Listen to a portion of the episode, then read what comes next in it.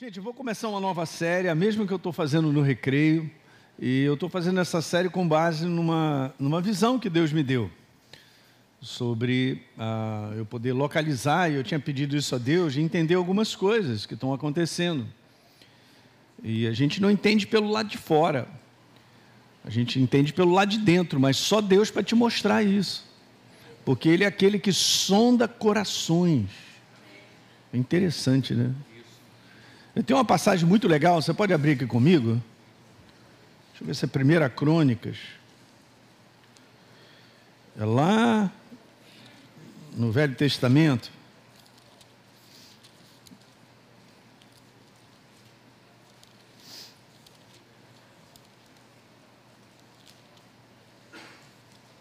Eu estou procurando, tá vendo? Como é que você vai achar, pastor? Porque eu passei o lápis. Eu vou achar, acho que é a primeira crônicas mesmo.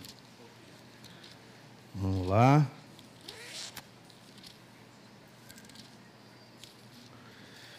Ah, Jesus, me veio. Hum. Opa, não.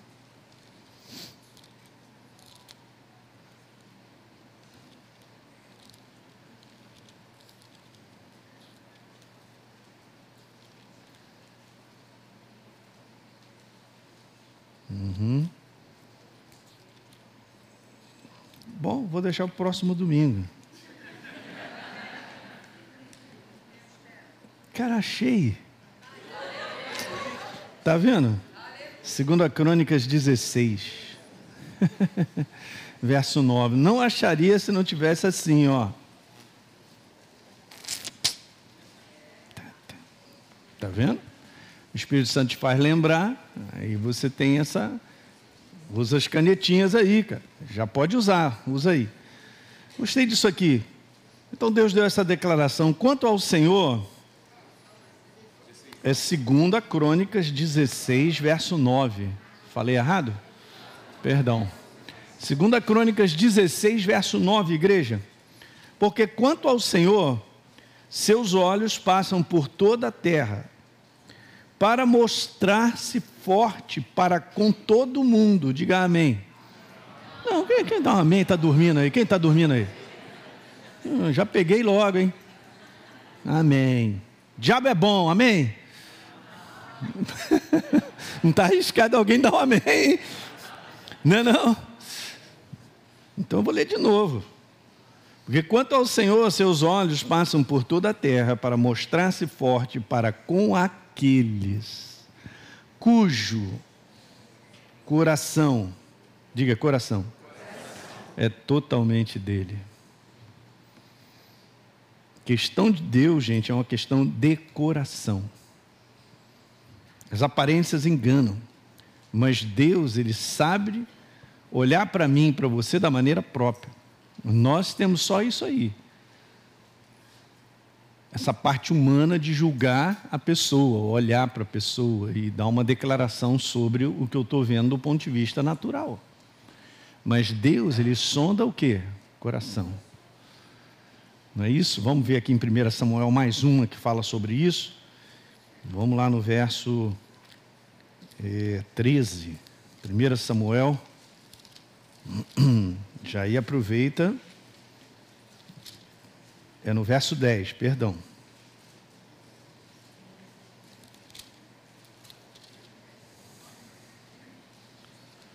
Vamos ver. Estou tentando. Hum, achei, é 16. De novo, está grifado. Muito bem, 1 Samuel 16. Então, entraram lá os filhos de Zessé e Samuel já estava pronto para reconhecer aquele que seria rei. Verso 6: Sucedeu que entrando eles, viu a Eliabe e disse consigo: Olha só, ele falou para dentro, não falou para ninguém. Certamente está perante o Senhor o seu ungido. Ele olhou de maneira aparente, né? Olhou a aparência, cara forte, 4 por 4 com reduzida, a diesel. Muito bem. Verso 7. Porém o Senhor disse a Samuel: Não atentes para a sua aparência. Quem está grifando aí, pegando a canetinha e botando? Isso, vamos embora. Não atentes para a sua aparência, nem para a sua altura, nem para o seu bíceps, porque o rejeitei. Porque o Senhor não vê como vê o homem. o homem vê o exterior, porém o Senhor o quê? Para onde Deus olha? Aham, é isso aí. E esse é o segredo da nossa jornada, gente, da qual Deus conhece mais a mim do que eu mesmo. Ele conhece mais você do que você mesmo você. Incrível isso. Então é da importância de nós crescermos no entendimento da visão sempre do céu a respeito da nossa vida. Isso tem a ver com identidade, também vou começar a falar sobre isso. E outras coisas, são os valores do céu que já são concretos, estabelecidos, e a gente tem que aprender a passar a nossa vida nesse scanner de entender coisas que acontecem. Sabe, a gente vive é, uma jornada sobre a face da Terra onde o homem ele, ele tem dificuldade de traduzir as coisas que acontecem dentro dele. Porque esse lado de fora, de, de realizar coisas, né? de, de ter uma cabeça ativa é, num processo de realizações, ele é craque nisso aí. Olha só como é que está o mundo. Mas quando se trata de entender o que está acontecendo dentro, ele não sabe ele fica todo perdido, ok? Dentro dele. Então, se eu fico perdido por dentro, eu não tenho como caminhar com Deus, porque a primeira coisa que vai acontecer é que Deus vai te localizar por dentro. Ele vai começar a te mostrar coisas dentro de você e de mim. E muitas vezes não está na nossa cabeça, a gente não consegue reconhecer, porque está no mundo do espírito. Entende uma coisa, se, você, se o teu corpo for embora agora, vamos supor que você rache de cima a baixo, você vai embora. Não, não, nós estamos relativamente, vamos colocar essa palavra, mas estamos relativamente presos a um corpo, ainda sobre a face da terra, no momento que Deus aí, Ele deseja e nós estamos aqui para cumprir um propósito. Mas você não é esse corpo.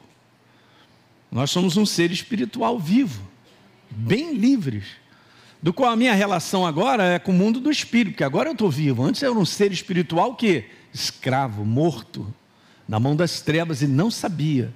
Eu simplesmente vivia de maneira biológica, achando isso, pensando aquilo outro, me alegrando, pá, pá, pá, pá, pá mas um ser espiritual estava morto. Mas agora nós somos um ser espiritual vivo. Que que é isso? E agora nós estamos ligados ao reino de Deus, porque Jesus falou: o reino de Deus está dentro de você eu já participo, nós fomos transportados para esse reino. A minha relação agora é uma relação no mundo do espírito, com a pessoa de Deus, a sua palavra. Daí, quando eu começo a entender isso, eu começo a ter uma jornada de consciência viva a respeito do poder desse livro, o que ele tem a me falar para eu entender o mundo do espírito, não o mundo do lado de fora da, das adversidades, situações que eu vou vivendo. Parece que a gente fica que nem aquele bate-volta, cara, aquele carrinho pá, pá, pá, paralisado pelas situações que acontecem, traduzindo conclusões na nossa cabeça que não são nada agradáveis, gente. Aí tira o prazer, a força, o ânimo. Essa é a força do inferno, em levantar o mundo exterior de uma tal maneira para te arrasar. Alguém está pegando isso? Você que está me assistindo na internet, preste atenção. A única estratégia que o inferno tem para arrasar o ser humano é aquilo que ele enxerga do lado de fora, é aquilo que ele traduz pelos seus cinco sentidos. Não é que eu não vá viver usando meus cinco sentidos. Eu estou aqui nessa manhã conversando com vocês, eu estou te vendo. Eu sou consciente da responsabilidade, está aqui e tal, beleza. Mas nós temos que aprender a ter uma jornada sobre a face da terra com a visão do céu, com a visão da palavra, com essa relação que eu tenho com Ele, porque Ele está em mim. Eu estava na igreja do pastor Fragalli, na Nova, na quinta-feira, levando uma mensagem, saí assim pela tangente, porque, você vê, gente, não é uma questão de Deus estar em mim. Eu vou mandar essa aqui, hein? É uma questão de nós estarmos nele. A gente, a gente tem muita coisa voltada para a gente. Não, ele não está em mim, eu estou nele. É por isso que, estando nele, o apóstolo Paulo, abra aí a sua Bíblia, em Atos 17, verso 28, um verso poderoso, pega a caneta. E o apóstolo Paulo dá essa declaração: nele nós vivemos, nós nos movemos e existimos. Mas está escrito nele. Eu estou inserido nele. Eu e você somos o corpo dele. Ele não é o meu corpo. Não, você está procurando ainda. Pega a Bíblia aí, procura. Atos 17, verso 28, canetinha. Opa, eu te garanto, que há três anos tua Bíblia está linda, cara. Vai aprender muita coisa, hein? Uau! Então, Paulo diz assim: nele nós nos movemos. O que está primeiro aí? Vivemos ou movemos? Vivemos. Nele nós vivemos, nos movemos e. Uhum, nele. Incrível. É, mas pera, pastor, eu já estou no reino de Deus. Já. Não, eu estou sentado aqui nessa manhã, eu, aqui pertinho do Cristiano e tal. É. Do ponto de vista natural, só. No mundo do Espírito, eu e você, Efésios capítulo 2, verso 6, nós estamos assentados em lugares celestiais, em Cristo Jesus. Imagina essa, gente, o negócio é muito doido. Nós estamos nele. Não, mas a cabeça não dá para pegar, pastor, não dá mesmo. É pela fé que você toma posse. Então, o que eu venho ensinando, eu estava conversando isso com o pessoal da igreja, é que a igreja, do fim, ela precisa voltar a viver o mundo do espírito. Ela precisa reconhecer o mundo do espírito e a ter a sensibilidade de trabalhar e viver sobre a face da terra por fé. O que fala alto é o que eu sinto é o que eu vejo. Fala muito alto, gente. Quem está entendendo isso? Eu vejo uma situação difícil, automaticamente já vem um sentimento negativo, de incapacidade, de tristeza. Meu Deus, como é que eu faço isso e tal? Isso é muito rápido. Eu tenho que tomar cuidado para não me entregar. Não é que isso não seja verdadeiro, isso é verdadeiro do ponto de vista natural, mas a verdade da verdade da verdade é que eu estou no mundo do espírito. Eu estou vivo. Eu estou no reino de Deus. Eu estou nele. Então agora eu preciso lidar com essa situação que me agride do ponto de vista natural. Eu preciso lidar com essa situação com a visão do reino, com a visão de quem eu sou, da obra que Jesus fez na minha vida, disso que eu vou falar, do propósito que Ele tem na minha vida da direção que Ele me dá. Porque você vai encarar totalmente diferente, gente. Quando eu entendo que eu estou no lugar certo, na hora certa, eu estou caminhando com Deus como eu devo, eu tenho paz no meu coração, o que aparecer na minha frente será simplesmente aquilo que o inferno pode mexer. Mas, cara, a minha tranquilidade é total, porque se eu estou com Ele, Ele está comigo. Então veja, os cristãos estavam lá fazendo a vontade de Deus em tudo que acontecia. Atos capítulo 9 tinha um cara que corria atrás de prender os cristãos. E de repente ele tem um encontro, nós vamos ver isso aí. Ele tem um encontro. Estou fazendo hoje uma introdução aí para isso a gente mandar ver. Ele tem um encontro com Jesus. Jesus fala assim: Por que, que você me persegue? Não, gente, isso aí é uma declaração fantástica. Você tem que meditar sobre isso. Por que, que Jesus diz? Por que, que ele não disse assim? Por que, que você persegue os cristãos? Como se Jesus estivesse separado deles. Você não está separado de Deus. Nós estamos nele. Abra aí de novo, uma passagem que eu amo. 1 Coríntios 6, 17. Vamos lá, grifa aí. Aquele que se une ao Senhor se torna dois espíritos juntos de mãozinha dada. Não. Aquele que se une ao Senhor se torna um só. Espírito com misturou. Você é um milkshake de Deus, meu. Na minha época eu era garoto, tinha tal da vaca preta, tinha a vaca amarela, era com Guaraná, outro com Coca-Cola. Alguém lembra disso aí ou não? Não, tá vendo? Só tem. Meu Deus, tem pouco velho nessa igreja. Você virou um milkshake. Aquele que se une ao Senhor, olha os detalhes, gente. Esses detalhes, aí as pessoas, ah, pastor, eu preciso estudar a Bíblia. o cara acha que estudar a Bíblia é com a mente, cara. Não, é ler e pedir o Espírito Santo para trazer revelação. Devagar, lê devagar. Aquele que se une ao Senhor se torna um só espírito comigo. Hã? Se torna um só espírito com Ele. Eu estou nele, você também. Por isso eu me movo, por isso eu vivo. Por isso eu estou sobre a face da terra, porque Ele me criou. Salmo 139. Eu te vi a substância ainda informe, cara. Eu te criei, eu ordenei que você fosse o Sérgio, consciente de quem você é, Sérgio. Eu te criei. Cara, aí você começa a ver a dimensão da verdade. Ela vai entrando no teu coração, o Espírito Santo vai trazendo revelação. Os problemas, cara, viram fichinha, cara. Eles não vão te esmagar mais. Não vão te esmagar mais. Eu vou repetir: não vão te esmagar mais. Pela fé, pela consciência que você sabe que isso aqui é verdadeiro. Eu não estou sozinho, eu posso me sentir sozinho, mas não estou.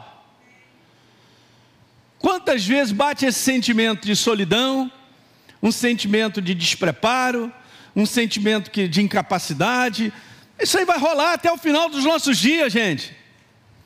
Mas há alguém comigo que me capacita, que é meu companheiro, que é meu conselheiro, meu advogado, que luta por mim, manda o seu exército de anjos poderosos para acabar com os demônios que estão na minha frente. Que alguém diga aleluia. Eu, como propósito de Deus e você, não pode ser impedido de acontecer. Daí Jesus tomar pessoalmente isso, cara, por que, que você está me perseguindo? Como é que um homem vai dar uma resposta disso? Eu não sei nem quem é você, estou te conhecendo hoje. Não, mas eu não estou te perseguindo, eu estou perseguindo os cristãos, né? a naturalidade. Olha o tamanho da naturalidade que nos impede, gente, de caminhar no mundo do espírito. Você quer caminhar no mundo do espírito? Quer caminhar no mundo do espírito, não é ficar. Caminhar no mundo do espírito é tomar posse pela fé das verdades a nosso respeito. Mas eu também preciso de revelação dela, senão não funciona. Qual é a revelação sobre a minha identidade e o propósito da minha vida? Você tem? Nós deveríamos ter, porque agora nós vivemos. Agora verdadeiramente existimos. Antes eu era uma aberração, antes eu era uma aberração, eu e você um ser afastado do Criador, sem a natureza dele. Que bicho é esse? Que bicho é esse? É o ser humano sem Deus, cara. E ele acha que é alguma coisa. Agora nós estamos nele. Tem essa noção que você está inserido nele. O apóstolo Paulo fala sobre nós fomos, nós fomos imersos. Entendeu? Imersão. Tchum. Cai numa piscina, você está dentro dele. Nós estamos dentro dele. Essa é a visão correta que a igreja precisa resgatar no fim dos tempos. Para ela viver de maneira digna do seu chamado da maneira como nós verdadeiramente somos, novas criaturas em Cristo Jesus. E veja, eu sempre declaro isso: eu não sou melhor do que ninguém. Eu não sou melhor do que as pessoas que estão lá fora, porque Deus ama todo mundo, amou tanto que morreu por elas. Só que nós fomos resgatados, mas a igreja está tendo noção no seu espírito e está crescendo no entendimento da revelação de quem ela é, para que ela possa cumprir o seu papel. Uau! Mas aí o que, que acontece? A gente vem ainda com esse velho maneirismo da criatura antiga que já morreu, de viver pensando em si mesmo. A maior tragédia que pode acontecer é a gente fazer uma jornada sobre a face da terra só pensando na gente. E é por isso que tem divisão, é por isso que tem peso, é por isso que cresce a soberba, o egoísmo. Nós não fomos chamados para viver para nós mesmos. Se eu estou nele, eu já vivo. É uma outra maneira de enxergar. O homem põe ele no centro e pede Deus ao redor para abençoar. De um modo geral, a igreja tem essa noção. Quantas vezes eu já falei isso para vocês? A gente planeja, pensa uma opção de coisa, Jesus e tal, e chama Jesus para abençoar. Está errado. Eu já estou nele, eu já estou na benção. Na proposta dele já tem benção. Na proposta dele tem tudo, ele supre tudo. Já tem crescimento. Sou eu que construo a minha vida ou Deus constrói a minha vida? Não, pastor, mas eu não vou ficar em casa assim, minha vida ser. Não, não estou falando sobre isso, senão a gente cai na vala. Eu só estou dizendo que eu tenho que me movimentar, ou na minha profissão, ou como pai de família e tal, em tudo que envolve a minha vida, eu tenho que me movimentar com Ele, porque Ele está construindo a minha vida. E Ele está construindo um propósito através da minha vida, que é o mais importante. Ele te chamou para ser uma bênção para outros. Estou fora, pastor Ele, não quero isso aí não. Não vai dar certo. Então a igreja, ela está assim. E eu estou vendo, porque Deus falou comigo, né? Eu pedi durante um tempo aí, e Ele foi me deu uma visão sobre a, a, a igreja, como é que ela está como é que está essa situação? Ontem eu estava conversando com os pastores aqui sobre isso. Uh, da importância de nós revivermos novamente, desperta, ó tu que dormes, o apóstolo Paulo falou, a igreja precisa dar uma acordada, que não é esse conteúdo meramente humano, eu fico mais pensando como Deus vai me abençoar e pedindo a Ele para resolver meus problemas, do que imaginar e pensar e meditar a respeito de quem nós somos e o propósito da nossa vida. Eu descobri já isso. E quando você descobre, tudo cai no seu lugar. Veja, não tem como Deus não cumprir o seu propósito. E é assim mesmo, gente. Você tem essa noção? Você está sobre a face da terra porque Deus determinou. Porque tem um propósito. Que o dia que terminar, você vai embora. Só um aleluia feliz ali, tá vendo? Eu também daria um aleluia muito bom, porque o dia que eu perceber, cara, que o meu propósito acabou, tchau, um abraço. Eu vou mandar um beijo para vocês, vou falar com a minha família, reunir todo mundo. Meu tempo já acabou, moçada. Estou de mala pronta, vem, e vou de moto para casa.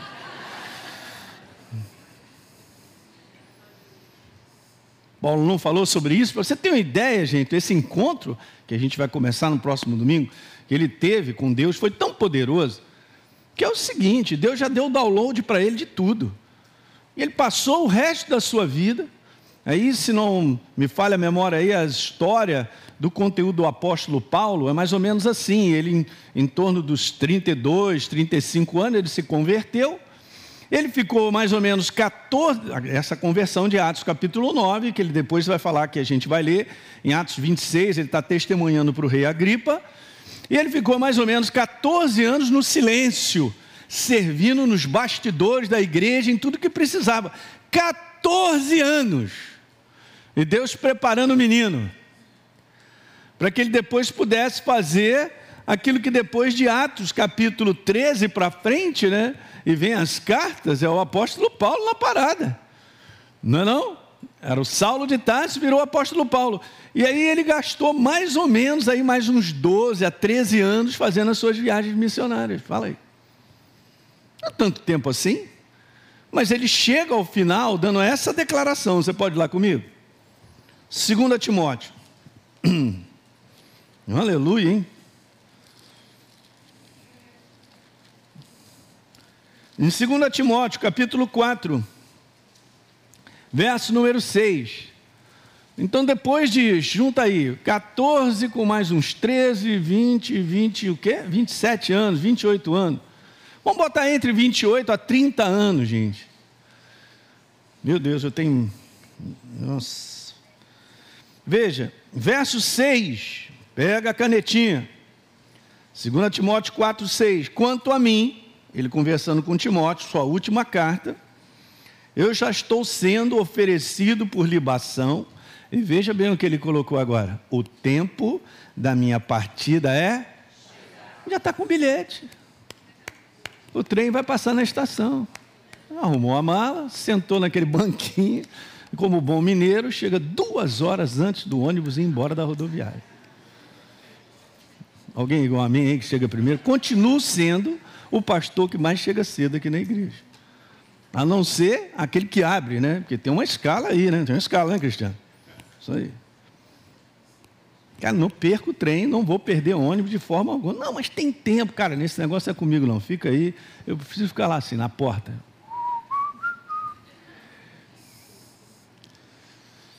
O tempo da minha partida é chegado. Agora vejo sete. Combati o bom combate. Como é que ele pode dizer completei a carreira? É, Deus é misterioso, a gente nunca sabe, né, pastor Hélio? E é misterioso como? Ele não é pavão? Pavão, mistério. Caramba! Como é que Deus é misterioso, cara? Porque eu vou ler com você aquilo que exatamente ele vai te dar um download para você entender que ele não é misterioso, ele vai te dizer tudo a respeito do propósito da tua vida.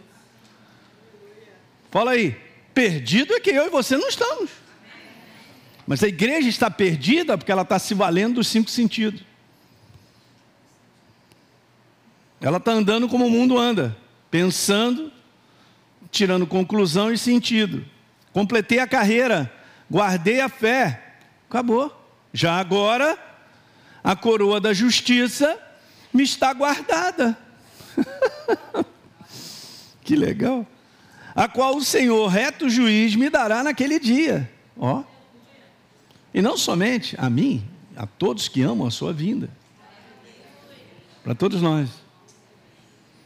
Essa é uma jornada de uma igreja que enxerga. Essa é uma jornada que vai vencer. Essa é a jornada que nós somos conduzidos no triunfo, cara. Não é um triunfo de não passar problemas, é de enfrentar problemas e continuar no propósito de Deus continuar sendo perseverantes. O que está acontecendo, gente? Tem pessoas que se entregam a Jesus genuinamente, já não estão andando com Jesus. A porta da traseira está tá aberta, cara. A galera está indo embora. Não está aguentando o tranco. Por quê? Porque está insistindo em viver a jornada cristã na base do pensamento, da humanidade, os cinco sentidos. Não vai aguentar. Porque o mundo está piorando. E vai piorar. Essa situação na Europa vai ficar feia se não deflagrar em uma terceira guerra mundial. Fala aí para mim. Deus me livre e guarde, pastor Hélio. Fica tranquilo, você está em Cristo Jesus, cara. Só você está no lugar certo, na hora certa, está bem localizado por dentro do teu propósito, aí você terá tranquilidade. Porque se não tiver localizado por dentro com esse entendimento, não terá tranquilidade. Porque tudo está sendo abalado, o mundo inteiro. Dá uma, dá uma olhada geral nas coisas que estão acontecendo, gente. Inundação, terremoto, é vulcão não sei aonde e tal. Será que isso não está escrito em, em, em Mateus capítulo 24, não? E a intensidade disso, como disse Jesus, ó, negócio é o seguinte, ó, é como uma mulher para dar a luz, né? Ela começa a sentir aquela dor devagarzinho e tal, e aquilo ali vai aumentando, e a intensidade, a frequência vai diminuindo até o neném nascer. Que tempo é esse que nós estamos vivendo? Eu reconheço no mundo do espírito. E aí? Vamos aguentar ser sustentado? Do ponto de vista natural, essa igreja vai ficar para trás, cara. Ela vai abandonar. Muitas pessoas estão abandonando. E Jesus falou em Mateus 24: aquele que perseverar até o fim. Só vou dizer o que ele disse: esse será salvo. Não, mas eu sou de Jesus. Beleza, no lugar errado, fazendo as coisas erradas, afastado dele, e acha que está numa boa. Acha mesmo? Aonde está escrito que eu estou numa boa? Onde está escrito que Deus deu a liberdade de eu viver os meus cinco sentidos e continuar fazendo a jornada que eu quero? Aonde está escrito isso? Eu estou perguntando. Pergunto para mim também. Não tem resposta. Porque eu sou dele, pertenço a ele, eu estou nele. Eu tenho que aprender a me mover com Ele. Eu tenho que aprender a caminhar debaixo da unção, da direção dele, no entendimento da verdade, no que o Espírito Santo fala para mim, naquilo que ele me mostra. Assim o apóstolo Paulo completou uma carreira. E a nossa? Vamos completar? Boa pergunta. Só que essa igreja do fim é uma igreja que, do ponto de vista da peneira, vai ser peneirada mesmo. Ela está sendo purificada para viver dessa maneira. Porque só dessa maneira a gente vai suportar e completar o propósito de Deus. Mas muitos vão ficar pelo caminho. Sorry. Isso dói o nosso coração. Que não seja nem eu nem você. Você vai ter que se qualificar para não ficar fora. E não passar pela peneira. Porque não é Deus que está peneirando. Não, não quero você, eu quero você, eu não quero ele. Não é nada disso. Deus está fazendo uma obra, cara, de limpeza da sua igreja. Uma obra super importante para nós aprendermos a viver pelo Espírito, porque só essa igreja no fim suportará. Essa igreja do fim ela vai suportar. Quem está pegando aí? Não são dias fáceis mesmo. Puxa, mas graças a Deus que eu não, eu não sou do tempo de Faraó. Lá vem Faraó, lá frente. Já...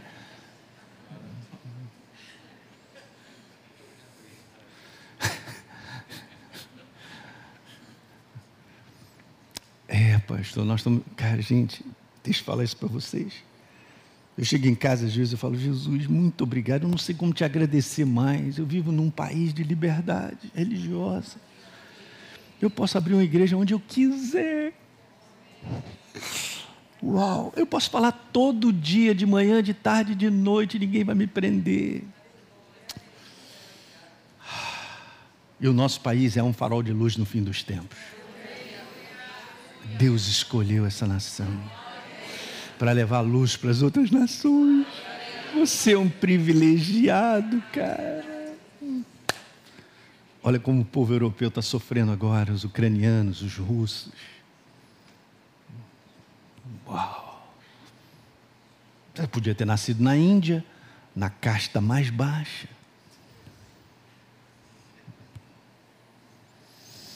Hum.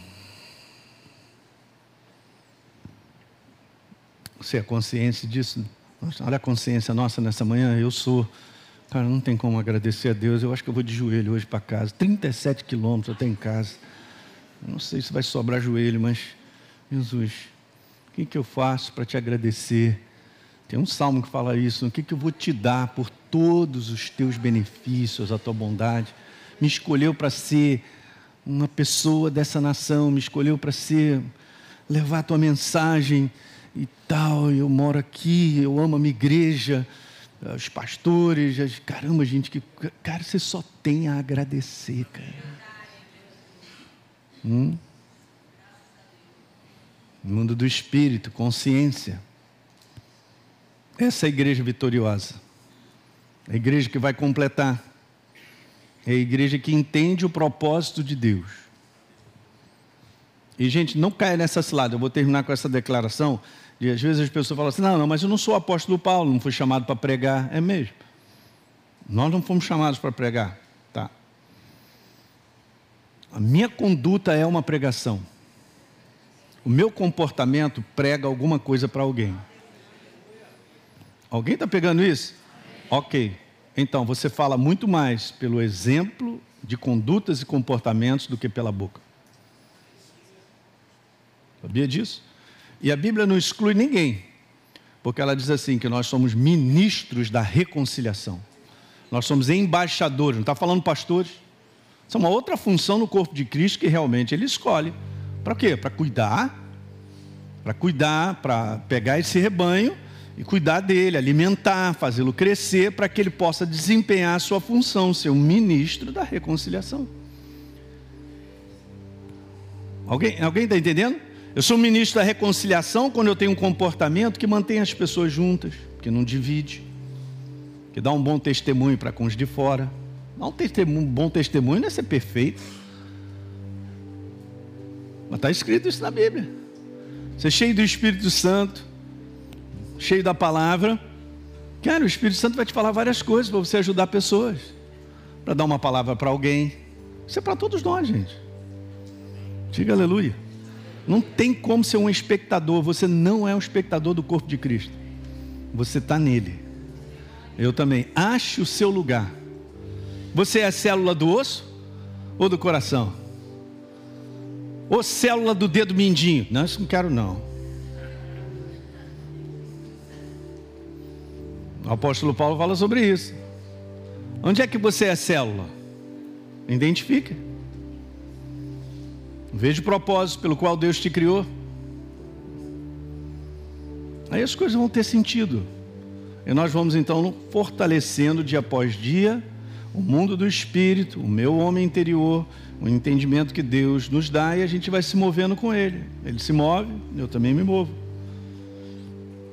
Ele não se move, eu também não me movo. Aí eu vou estar no lugar certo, na hora certa. E isso nos dias de hoje é proteção. Diga aleluia. aleluia. Amém, igreja? Amém. Então vamos ficar de pé. Glória a Deus. Muito bem. Você que assistiu esse vídeo e foi gerado fé no teu coração, eu simplesmente quero fazer um convite para que você receba a Jesus como Senhor e Salvador. É muito simples, basta apenas você abrir o teu coração sem reservas, acreditando nessa obra feita na cruz do Calvário, onde Deus liberou o perdão dos nossos pecados, para que a gente possa ser transformado numa nova pessoa por dentro. Então, simplesmente Abra o teu coração e, em sinceridade, repita comigo essa oração. Diga assim comigo: Senhor, eu entrego a minha vida em tuas mãos nesse exato momento. Com toda sinceridade do meu coração, me abro para receber a Jesus como Senhor e Salvador da minha vida. Escreve meu nome no livro da vida. Cancela o meu passado porque não te conhecia mas a partir de hoje eu vou andar contigo todos os dias da minha vida. Amém.